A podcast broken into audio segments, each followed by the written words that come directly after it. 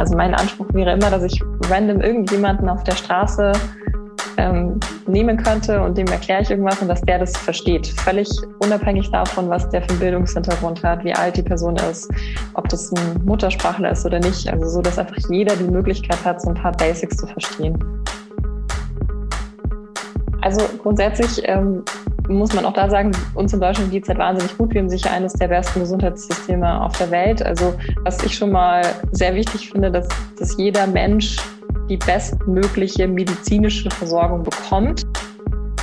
Ich finde, der Anspruch sollte sein, dass man wirklich die eigenen Patienten immer genau so behandelt, wie man Leute, wie man die eigenen Angehörigen und die eigenen Freunde behandeln würde. Ja, das ist wahnsinnig ähm, toll, gerade zu sehen, also abgesehen davon, dass das sehr interessant war, gerade die Erklärung, ähm, wie deine Augen total aufgeleuchtet haben, während du das erklärt hast.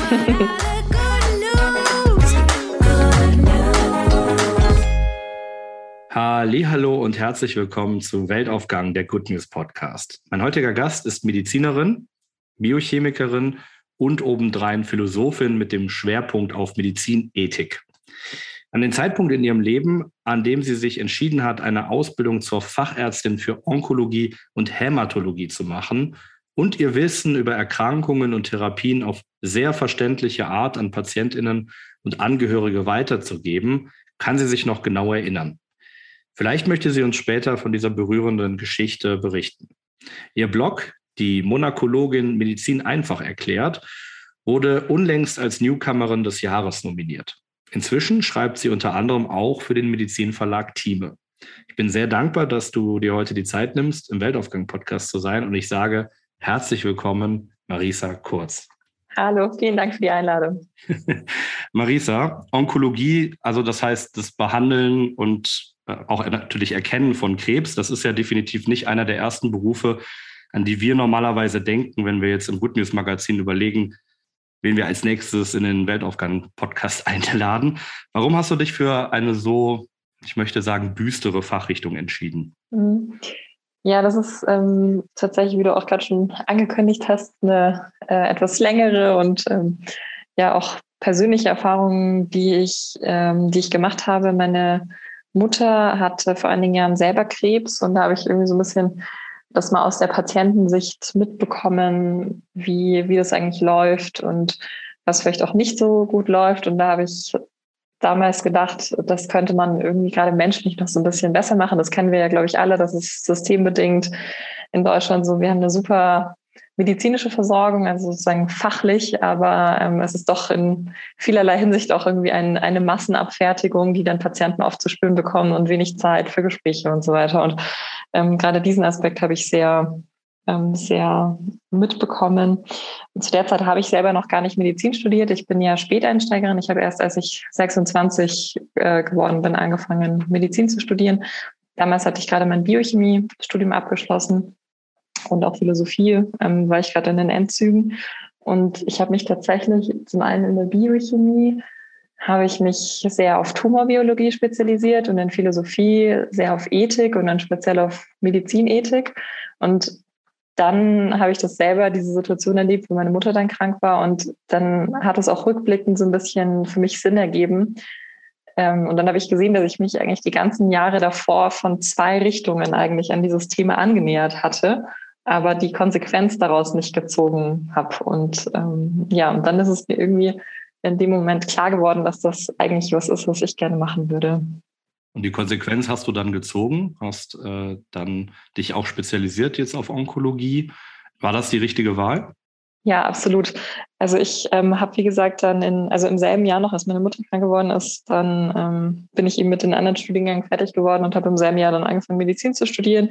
Und ich bin ähm, tatsächlich erst letztes Jahr fertig geworden. Also ich bin erst seit Ende letztes Jahres ähm, Ärztin und habe dann direkt jetzt im Januar angefangen zu arbeiten, eben in der Hämato-Onkologie.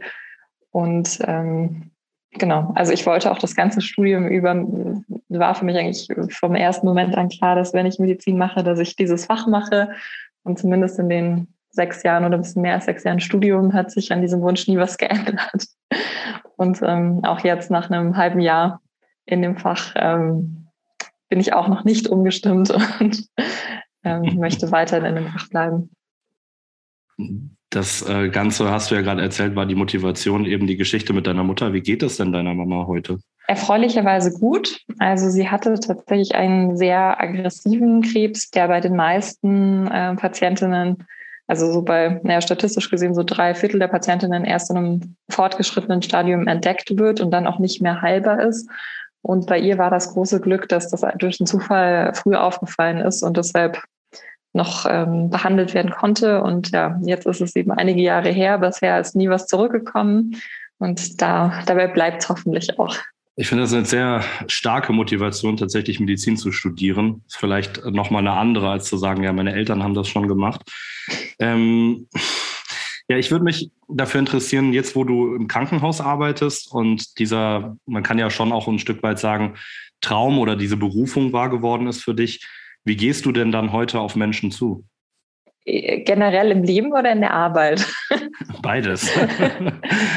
ähm, also ich glaube so generell im Leben, was mir, das wusste ich zwar davor schon, aber das ist mir jetzt irgendwie in den letzten Monaten nochmal viel, viel klarer geworden, ist tatsächlich, wie glücklich man sich schätzen kann, wenn man, wenn man gesund ist. Und eigentlich können wir wahnsinnig froh sein, wie gut es uns geht. Und ich versuche das so ein bisschen mitzunehmen und auch anderen Leuten mitzugeben.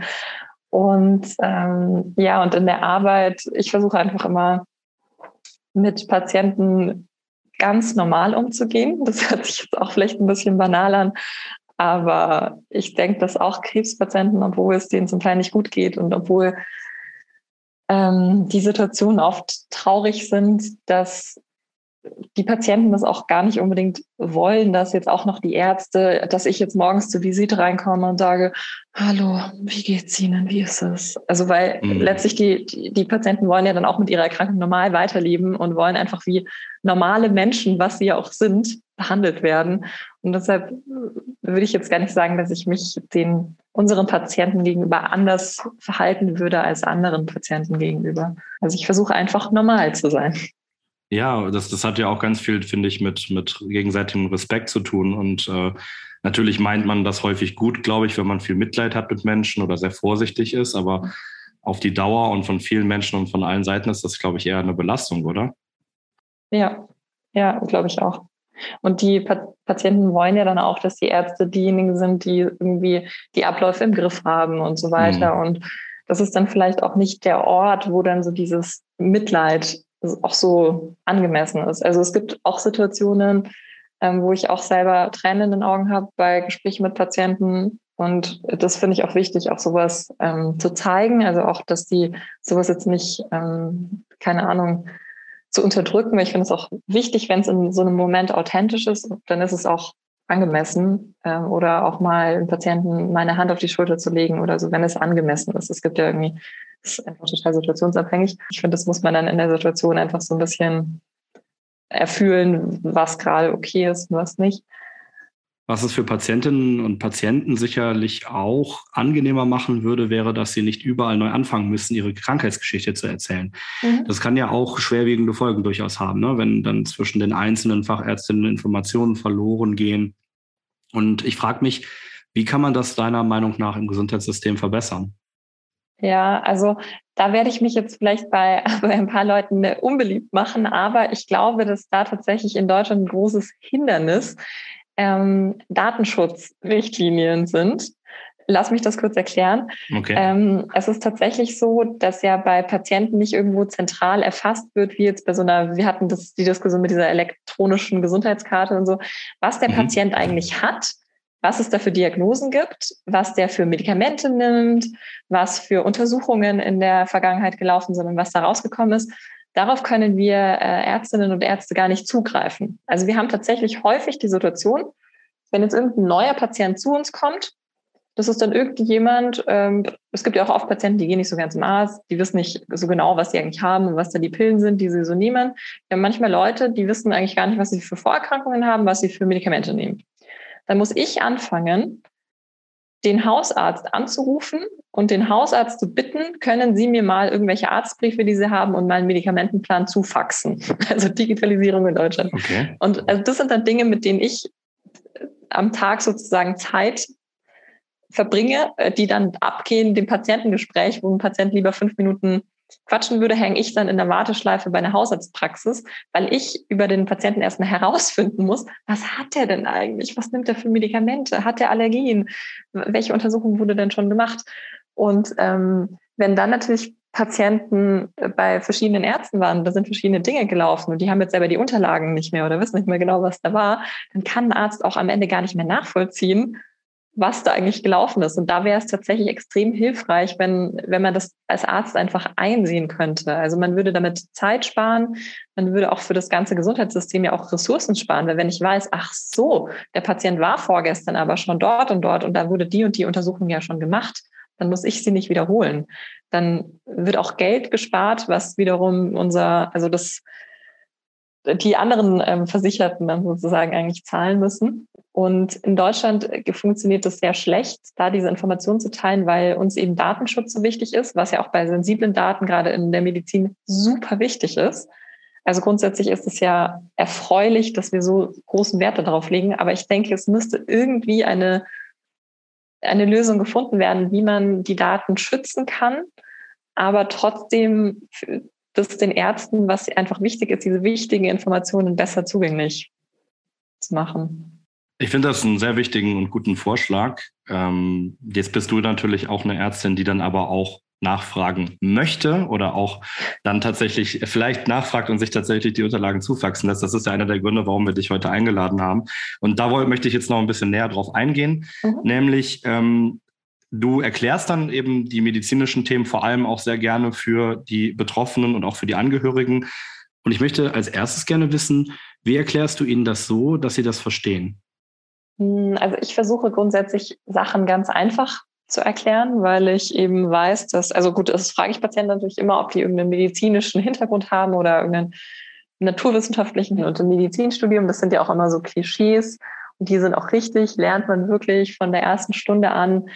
So dieser Spruch, wie heißt es auf schlau? Also wenn du irgendeine mündliche Prüfung hast oder sowas und du sagst dann Blinddarmentzündung oder sowas, wie heißt das auf schlau? Und dann lernst du also das ganze Studium über dich auf schlau auszudrücken. Und so, dass dich am Ende halt kein Nicht-Mediziner mehr versteht mit diesen ganzen Fachbegriffen. Und das ist dann halt schwierig, wenn man sich diese Sprache dann so angewöhnt, dann holt man Leute, die keine Mediziner sind, halt irgendwann nicht mehr ab. Und deshalb versuche ich tatsächlich, wenn ich mit Patienten äh, rede, gar keine medizinischen Fachbegriffe zu verwenden. Also was ist, ich glaube, das komplizierteste Wort, was ich verwende, ist wahrscheinlich Chemotherapie, weil was halt nun mal so heißt. Ich habe jetzt kein viel besseres Wort dafür. Aber ich erkläre den Patienten auch, dass das Medikamente sind, die im ganzen Körper wirken gegen Krebs. Ansonsten versuche ich einfach, das, das wegzulassen und das ganz einfach zu erklären. Also mein Anspruch wäre immer, dass ich random irgendjemanden auf der Straße ähm, nehmen könnte und dem erkläre ich irgendwas und dass der das versteht. Völlig unabhängig davon, was der für einen Bildungshintergrund hat, wie alt die Person ist, ob das ein Muttersprachler ist oder nicht. Also so, dass einfach jeder die Möglichkeit hat, so ein paar Basics zu verstehen. Und macht das da einen Unterschied, ob du das im Krankenhaus deinen Patientinnen und Patienten erklärst oder ob du jetzt gerade bloggst? Also ich versuche das schon gleich zu machen. Also natürlich habe ich, wenn ich breche, noch so ein bisschen mehr Möglichkeiten zu erklären, als wenn ich das schreibe. Aber von der Art her mache ich das schon, mache ich das schon gleich. Also auch beim Schreiben versuche ich äh, Fachbegriffe zu vermeiden und Sachen zu vereinfachen oder auch irgendwelche Vergleiche aus dem Alltag äh, hinzuzuziehen, die einfach so ein bisschen dabei helfen sollen, sich das besser vorzustellen. Mhm. Ja, um mal so einen Eindruck davon zu bekommen, wie du dann in diesen Momenten vorgehst. Du erklärst zum Beispiel ganz gerne, was die Krankheit Krebs überhaupt ist, am Beispiel mhm. der menschlichen Hand. Wie kann ich mir das vorstellen? Ja, genau.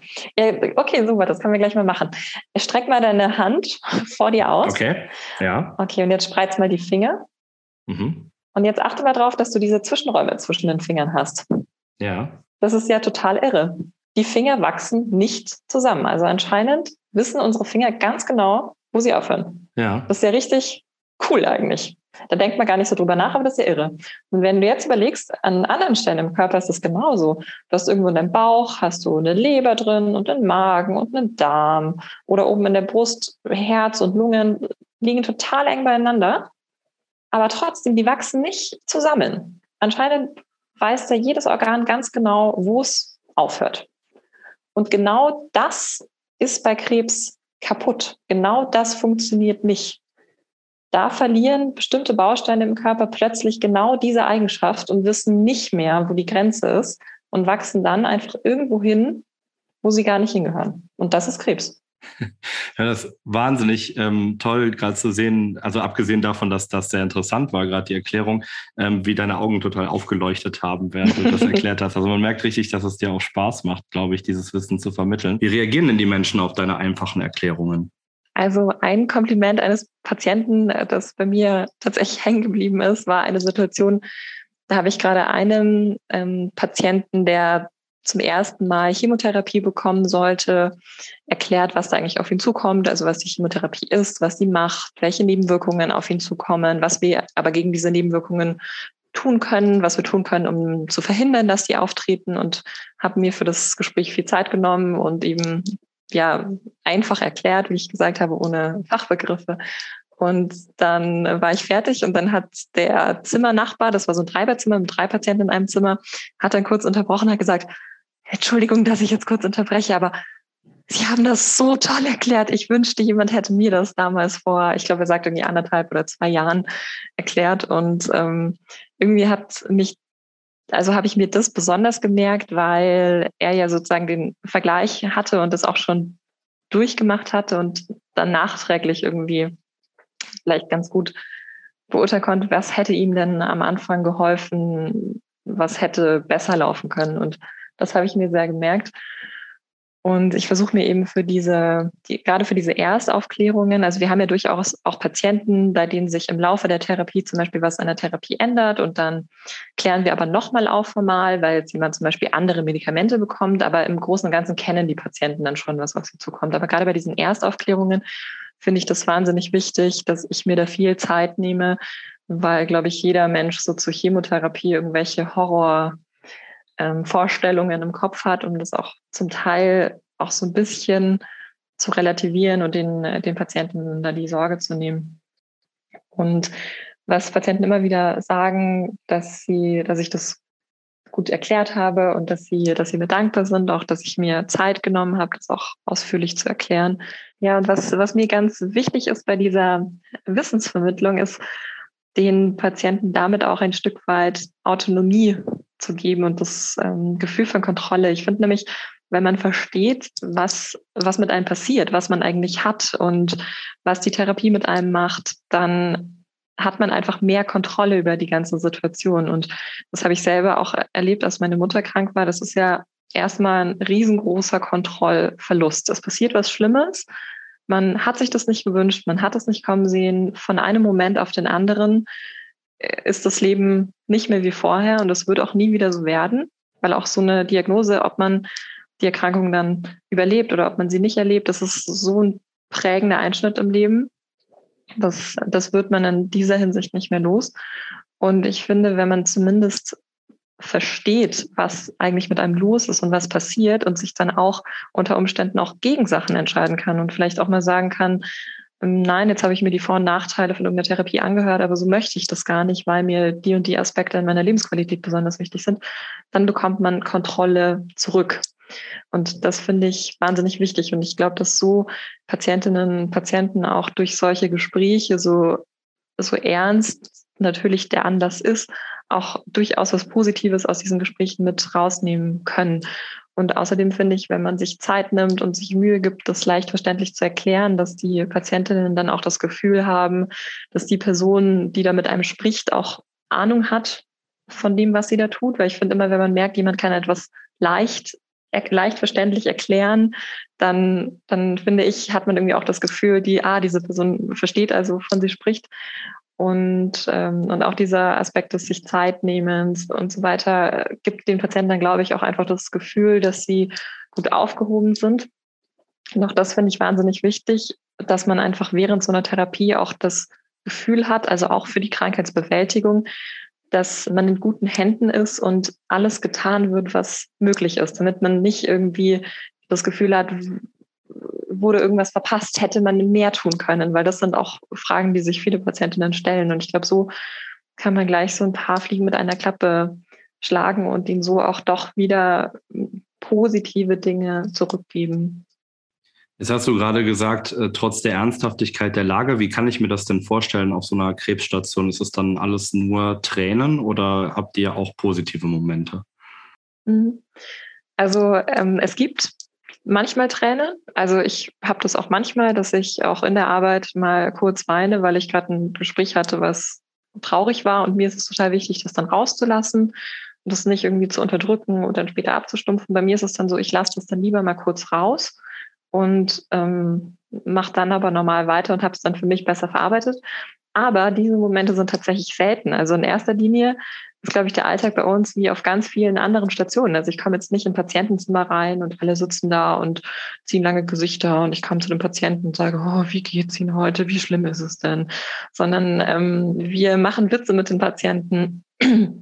Es gibt Patienten, die, die sagen das auch irgendwie, wenn sie dann mal zwei, drei Wochen Pause zwischen einem Chemotherapiezyklus haben und dann wieder zu uns kommen, sagen sie auch, dass sie sich freuen, wieder zu uns zu kommen, dass sie sich zwar grundsätzlich nicht freuen, die Erkrankung zu haben und diese Therapie machen zu müssen, aber dass sie sie nicht woanders machen wollen würden und dass sie sich bei uns sehr gut aufgehoben fühlen, auch von der, von der Pflege, von den anderen Patienten, von uns. Ähm, was ich auch total schön finde, wenn sich Patienten untereinander anfreunden. Das haben wir auch manchmal, dass ich dann da irgendwelche Schachspielgruppen formieren oder dass ich gerade bei Visite bin und dann auf einmal klopft es am Zimmer und dann steht da ein anderer Patient und sagt, oh, Entschuldigung, ich wollte Herrn so und so nur abholen, wir gehen spazieren oder so. Und das finde ich, finde ich total cool, dass sich dort auch tatsächlich Freundschaften entwickeln, weil die Patienten natürlich in einer ähnlichen Lage sind. Oder neulich zum Beispiel, so habe ich auch eine ganz lustige Szene eigentlich erlebt. Da bin ich gerade Visite gegangen und dann gehe ich so aus einem Zimmer raus und dann sehe ich so am Ende des Ganges, sehe ich irgendwie sowas knallpinkes. Und ich bin so ein bisschen kurzsichtig, hatte keine Brille auf und ich kneife so die Augen zusammen und sage, was ist da? Und dann erkenne ich, dass das eine Patientin von uns war, also auch eine, eine junge Patientin, nur ein paar Jahre älter als ich, leider auch mit einer schweren Erkrankung, aber die versucht immer sehr viel für sich zu machen und auch so das Positive für sich irgendwie rauszuziehen. Und die hat auf dem Gang immer so ein bisschen Sport gemacht, um in Bewegung zu bleiben. Und dann eines Tages hat sie einfach entschieden, dass sie ein rosa Tütü anzieht.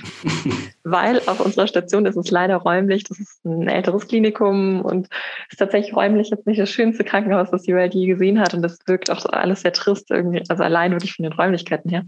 Hat sie gemeint, sie dachte irgendwie so ein Farbklecks ähm, muss auch mal sein. Und dann stand sie da in ihrem rosa Tütü auf der Station und hat ihren Sport gemacht.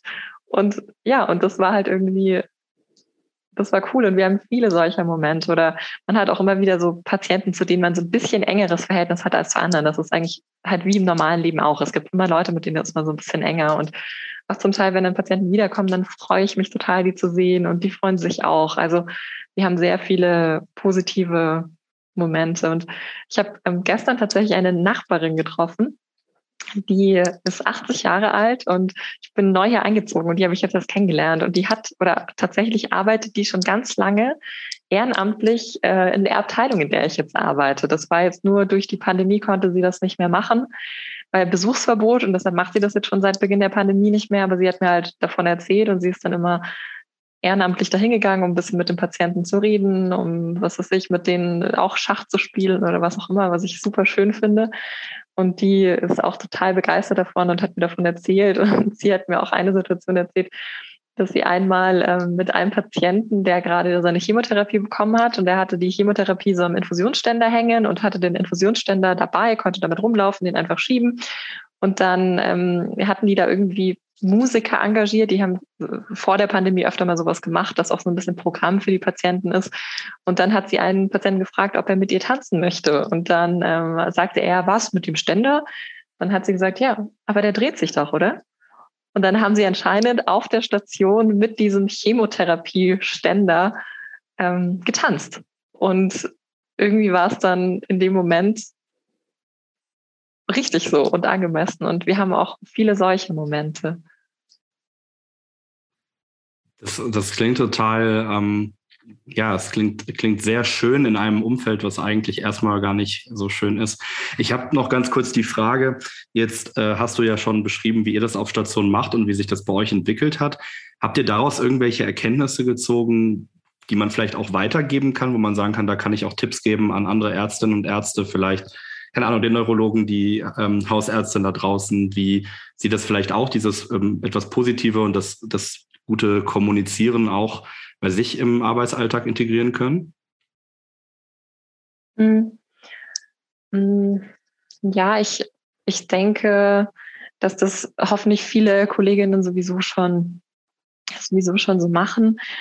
Wie gesagt, ich, ich finde eigentlich das immer die Frage, wie würde ich mich selbst fühlen und was würde ich selber brauchen, wenn man das beherzigt, dass man auch selber auf solche Sachen kommt. Und ähm, ansonsten finde ich tatsächlich jetzt die Sachen, die ich gerade erzählt habe, total wichtig. Und ich hoffe auch, dass wir das auch bei uns in der Abteilung nach der Pandemie auch wieder ausweiten können, einfach so Zusatzangebote zu schaffen. Eben sowas wie, äh, habe ich denn Patienten, die vielleicht in einer ähnlichen Situation sind? Kann ich die vielleicht einfach mal fragen, ob die sich kennenlernen wollen würden? Also wirklich so Selbsthilfegruppenmäßig, weil gerade das, äh, finde ich, darf man nicht unterschätzen ähm, weil es auch für Angehörige und so weiter, es ist immer schwierig oder für Freunde und Kollegen, solche Situationen nachzuvollziehen. Letztendlich versteht man es doch immer am besten, wenn man es selber durchgemacht hat. Und das kann Patienten total viel geben, einfach nur die Möglichkeit zu bekommen, sich mit anderen zu vernetzen, die in der die in derselben Situation sind. Und auch so Zusatzangebote, wie jetzt zum Beispiel mit dem Sport, jetzt die Patientin, die im Tütü selber Sport gemacht hat, das ist natürlich sehr löblich. Aber es ist natürlich auch wichtig, ähm, Patienten sowas auch aktiv anzubieten. Sportangebote. Wir melden dann für unsere Patienten Physiotherapie an. Dann kommt jemand und macht mit den Sport. Was bei uns in der Abteilung, was ich auch super finde, einen ganz, ganz hohen Stellenwert hat, ist auch Psychoonkologie wir bieten ähm, allen Patienten, wenn die kommen, an, dass auch Psychoonkologinnen und Onkologen vorbeikommen können, um mit denen zu sprechen oder fragen auch, ob, ob sie ähm, religiös sind, dass wir auch Seelsorge haben aus also von verschiedenen Konfessionen, dass auch da Leute kommen können. Also dass man auch aktiv ähm, Dinge anbietet, die vielleicht Patienten nicht so einfordern würden. Zum einen, weil es ihnen vielleicht unangenehm ist. Gerade so Psychoonkologie ist doch bei manchen Patienten irgendwie schambehaftet oder weil sie ganz banal einfach gar nicht wissen, dass es solche Möglichkeiten gibt. Oder auch, was ist ich, neulich hat ein Patient, das fand ich auch total cool, hat mich aktiv gefragt, ob er eine Ernährungsberatung haben kann, weil er Angst hat, dass er Gewicht verliert unter der Chemotherapie. Ich habe gesagt, klar, finde ich super dass er das, äh, dass er das fragt. Weil wir haben solche Möglichkeiten und ich denke auch im niedergelassenen Bereich, ähm, auch wenn man da natürlich jetzt nicht in so einem Haus ist, wo man die Leute schon in der Praxis drin hat, kann man trotzdem zumindest eine Visitenkarte weitergeben oder kann man Kontakt herstellen. Und ich glaube, da kann man schon schon viel, viel leisten. Ähm, ich höre gerade Nexus schon, diese, diese Jazzmusik, die gerade im Hintergrund, das ist nicht, dass hier irgendwo ein Radio bei mir an ist oder so, sondern das ist immer das Zeichen bei uns im Podcast, dass wir jetzt in unsere Tea Time reingehen. Tea Time. Grab your cup and saucer. It's time for tea. Ja, sehr schön. Ähm, wir haben uns beide gerade eine frische Tasse Tee gemacht und äh, liebe Marisa, ich frage dich jetzt an dieser Stelle, aus welcher Tasse trinkst du deinen Tee? Also ich bin ja Hundebesitzerin. Ich habe einen, einen Straßenhund aus Bosnien, der Miro, der liegt auch gerade neben mir, der ist sieben Jahre alt. Und deshalb sind auf meiner Tasse natürlich ähm, Hunde drauf.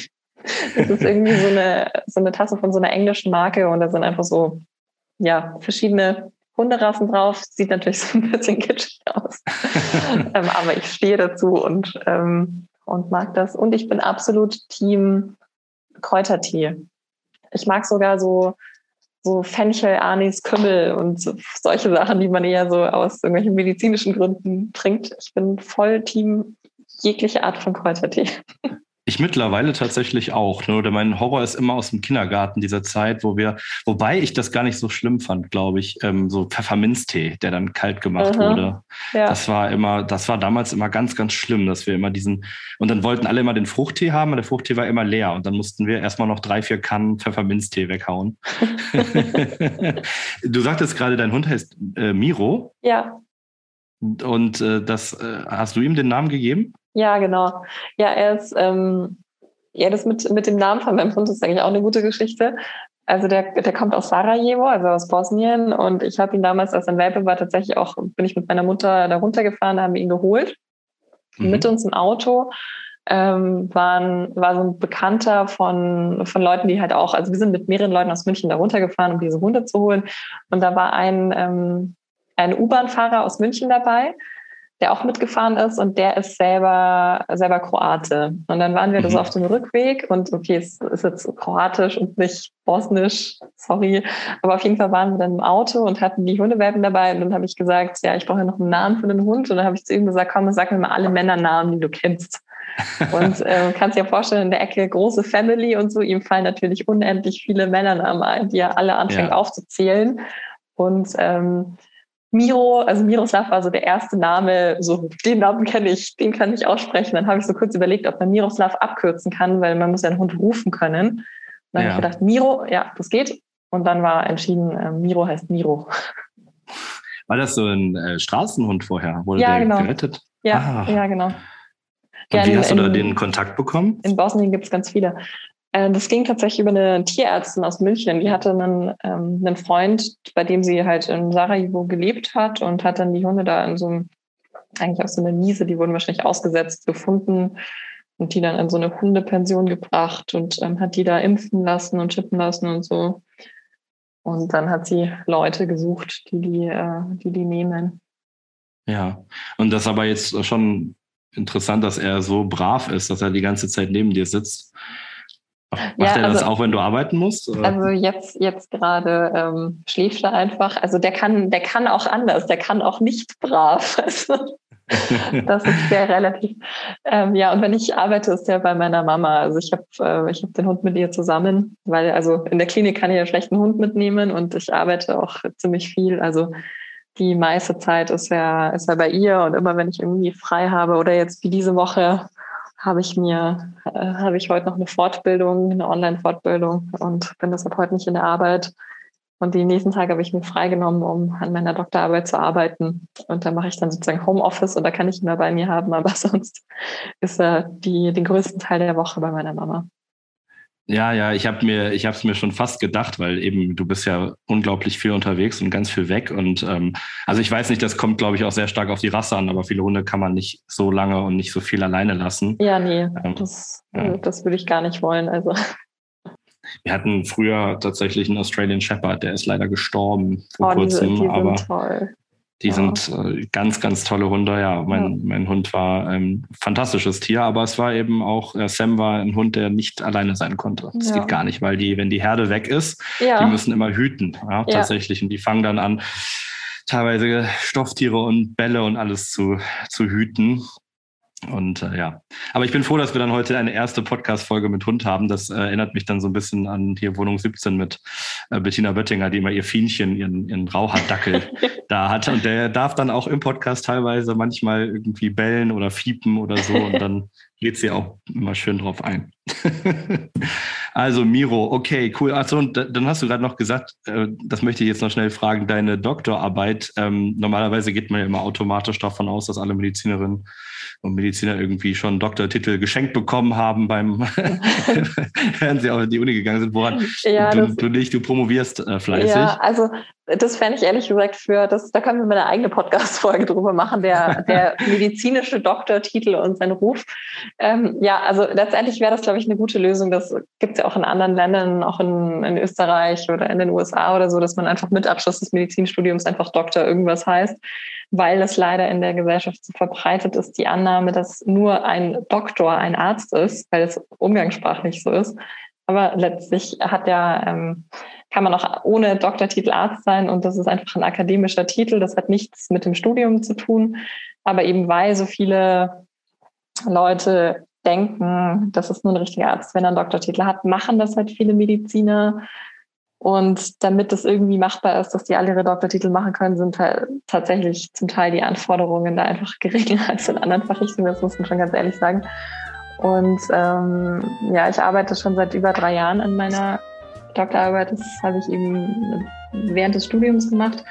Und weil ich ja letztes Jahr erst mit dem Studium fertig geworden bin, ähm, habe ich sie einfach noch nicht abgeschlossen.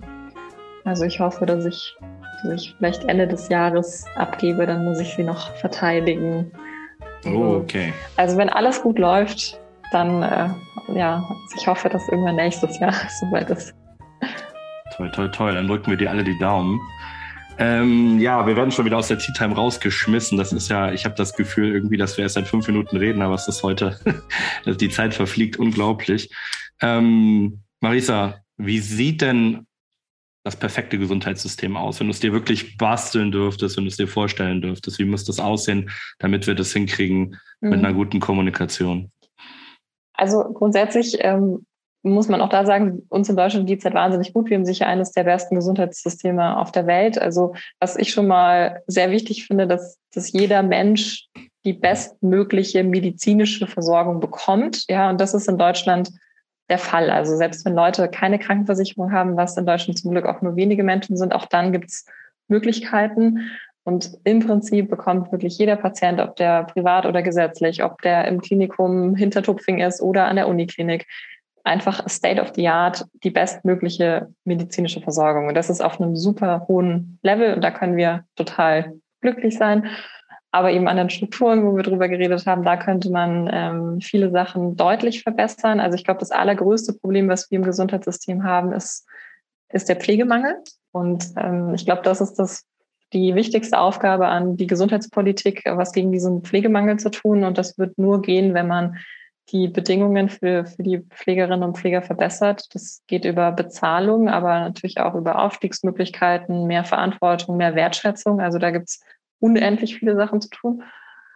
Und dann von ärztlicher Seite wäre es sehr wichtig, dass wir auch mehr ähm, tatsächlich im Alltag mehr ärztliche Tätigkeiten übernehmen können. Weil, wie gesagt, wenn ich jetzt tagsüber damit beschäftigt bin, einem Hausarzt hinterher zu telefonieren und auf einen Fax zu warten, ähm, das ist halt Zeit, dafür habe ich nicht Medizin studiert und das ist auch Zeit, von dem der Patient nicht direkt profitiert. Also da könnte man für uns, glaube ich, indem man uns solche Tätigkeiten abnimmt, zum Beispiel durch elektronische Gesundheitsdaten, ähm, könnte man dafür sorgen, dass wir mehr Zeit für die wichtigen Dinge haben. Oder zum Beispiel die Pflege in Deutschland darf ja leider total wenig Sachen. Die dürfen nicht mal Blut abnehmen, die dürfen nicht mal eine Nadel legen.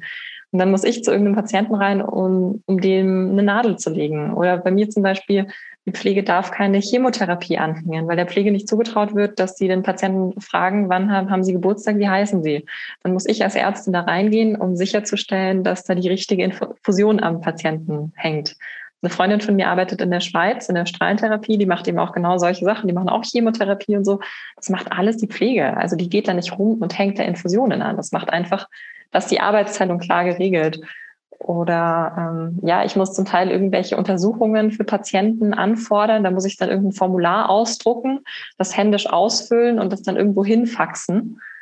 Und da wäre es natürlich cool, wenn ich irgendwo einen Klick mache und ich habe die Untersuchung und fertig. Also da geht an so vielen Stellen geht einfach Zeit mhm. verloren, die dann an den wichtigen Stellen einfach fehlt. Ja, das habe ich schon sehr häufig tatsächlich erzählt bekommen. Und ich erinnere mich auch, ich habe mal im Bachelor Ethnologie studiert und da haben wir Qualitäts- äh, Qualität als, als äh, Mechanismus eigentlich uns mal angeschaut. Also mhm. äh, nicht Qualität, Entschuldigung, Qualifikation als Mechanismus angeschaut. Und da ging es eben auch um Medizinerinnen und Mediziner, aber eben auch um Pflegekräfte aus anderen Ländern, die dann in Deutschland arbeiten wollen. Da erinnere ich mich noch sehr gut an Interviews mit ähm, zum Beispiel polnischen ähm, Pflegerinnen, die sagten, wir haben Medizin studiert oder wir haben Pflege studiert ja. in, in, Polen und ähm, dürfen eigentlich da, dürfen teilweise Operationen, kleinere mit begleiten und Blut abnehmen, genau wie du sagst. Ähm, ja. Aber jetzt haben wir, okay, also wir haben hier natürlich Probleme, könnten wir, glaube ich, jetzt äh, unfassbar viele heraus ähm, nehmen, die dann vielleicht eher am System liegen, was wir verändern müssen. Was ist denn mit den Ärztinnen und Ärzten aber selber? Was kann jede Medizinerin, jeder Mediziner jetzt sofort, egal ob Hausärztin oder vielleicht auch im Klinikalltag machen, um die Kommunikation zum Beispiel zu verbessern? Mhm. Also was ich mir tatsächlich als, also was ich mir wünschen würde, wenn es wieder machen würde, dass er sich, dass er wirklich den Anspruch hat, das, was ich jetzt erkläre, da könnte ich jetzt auch die Reinigungskraft, die gerade jetzt über den Flur läuft und den Boden wischt, dass der Anspruch ist, dass die das versteht, dass nicht mein Chefarzt denkt, oh cool, jetzt habe ich aber alle ganz schlauen Wörter äh, benutzt, sondern der Anspruch ist, dass diese Reinigungskraft, die da gerade läuft, dass die versteht, was ich sage. Und das muss der Anspruch sein. Wenn man das nicht packt, dann muss man, dann ist es wirklich der eigene Fehler, dann muss man irgendwas an der Kommunikation verbessern. Und das ist natürlich ganz wichtig. Sämtliche Fachwörter, es gibt ja zum Glück für alles irgendein einfacheres Wort, ja. Man kann sich Beispiele wie das mit der Hand äh, zu Hilfe nehmen, also möglichst keine Fachwörter vor Patienten Und ähm, dann zum Thema irgendwie Empathie, was äh, Kommunikation, was ich da auch ganz gut finde, sich vorzustellen, wie würde man denn mit jemandem reden, dem man nahe steht, dem gegenüber man sich wirklich verpflichtet fühlt, absolut empathisch zu sein und hundertprozentig ehrlich und nichts zu beschönigen, aber den man auch nicht komplett runterziehen will. Und da finde ich es ganz gut, sich vorzustellen, das wäre tatsächlich selber ein Angehöriger. Also vielleicht nicht so nah, dass es der Partner ist oder die eigenen Eltern, aber was ist ich? Das wären jetzt die Eltern der besten Freundin, die man seit dem Kindergarten kennt. Und mit denen führt man jetzt ein Gespräch. Da würde man ja auch wirklich maximal nett und empathisch sein. Man würde diese Menschen nie anlügen wollen. Und, und ich finde, der Anspruch sollte sein, dass man wirklich die eigenen Patienten immer genau so behandelt, wie man Leute, wie man die eigenen Angehörigen und die eigenen Freunde behandeln würde. Und ich glaube, wenn man sich diese zwei Sachen zu Herzen nimmt, dann, ähm, dann funktioniert das schon.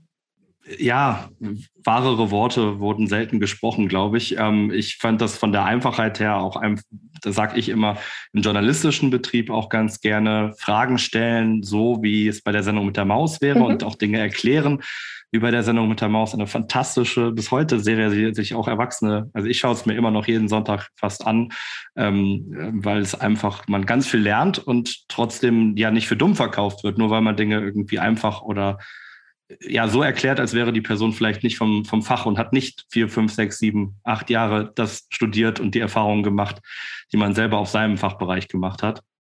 Deswegen finden wir das so cool, ja. was du machst. Ich bin sehr, sehr froh, Marisa, dass es dich gibt und dass äh, du auch versuchst, möglichst viele Menschen zu erreichen. Ähm, unter anderem, indem du jetzt als freie Journalistin ja auch arbeitest, indem du hast jetzt bei Spiegel Online unter anderem geschrieben, bist extrem aktiv als Monakologin bei, ich versuche das mal richtig auszusprechen, Silox, wahrscheinlich von, äh, von Science, ne? silox.spektrum.de slash die minus Monakologin Deswegen ähm, an dieser Stelle die herzliche Einladung und Motivation auch an unsere Zuhörerinnen und Zuhörer, deinen Blog zu besuchen und sich da zu informieren, denn Marisa macht da unter anderem auch ähm, ganz viele andere Themen, zum Beispiel ähm, gute Informationen über das Gesundheitswesen, was halt wichtig ist, oder über Gesundheitsthemen gute Informationen zu finden, richtige Informationen, verlässliche Informationen zu finden. Marisa, ich bin sehr, sehr dankbar, dass du heute bei uns warst im Podcast. Vielen, vielen Dank. Und ich wünsche dir jetzt erstmal gleich eine schöne Fortbildung, das ja gesagt ist, die noch kommt und ein paar schöne freie Tage. Und euch, lieben, liebe Zuhörerinnen und Zuhörer, wünsche ich äh, ja ebenfalls eine wunderschöne Woche oder ein Wochenende. Wir müssen mal gucken, wann die Folge rauskommt. Ähm, und wenn ihr Lust habt, dann geht doch auch mal bei uns am Good News Magazin vorbei und abonniert auch gerne das Good News Magazin, damit unser fantastisches ehrenamtliches Team ähm, auch unterstützt wird in ihrer Arbeit. Danke, Marisa, dass du da warst. Danke dir.